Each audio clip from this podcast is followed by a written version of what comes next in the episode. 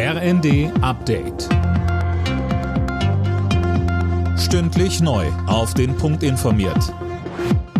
Ich bin Silas Quiring. Guten Abend.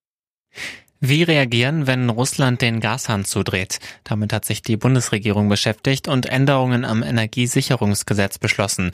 Unter anderem sollen Energieunternehmen Hilfe vom Staat bekommen können. Außerdem gibt es Pläne, die gestiegenen Kosten gleichmäßig auf alle Gaskunden zu verteilen.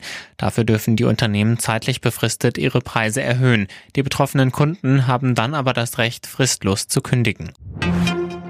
Nach langem Hin und Her hat sich die Ampelkoalition außerdem auf ein Paket zum Ökostromausbau geeinigt. Das Ziel, bis 2030 sollen 80 Prozent des Stroms in Deutschland aus erneuerbaren Energien kommen. Zu konkreten Maßnahmen sagte SPD-Fraktionsvize Mirsch. Wir kriegen das erste Mal einen verbindlichen Mechanismus zwischen Bund und Bundesländern, was den Windkraftausbau an Land anbelangt. Ein ganz wichtiges Signal, dass zwei Prozent der Bundesfläche runtergebrochen auf die einzelnen Bundesländer Länder verbindlich geregelt werden und landesspezifische Regeln, wenn Länder dieses Ziel nicht erreichen, dann zugunsten der Bundesregeln entfallen.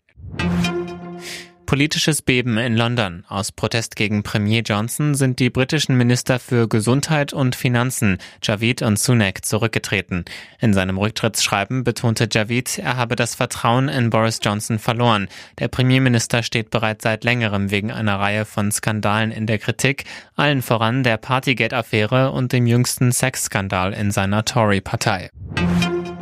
Das Festnetztelefon erlebt ein Comeback. Immer mehr junge Leute nutzen eins. In der Altersgruppe 18 bis 29 sind es 70 Prozent, heißt es vom Vergleichsportal Verivox. Das sind 10 Prozent mehr als vor einem Jahr. Als Gründe werden stabile Verbindungen und günstige Preise genannt.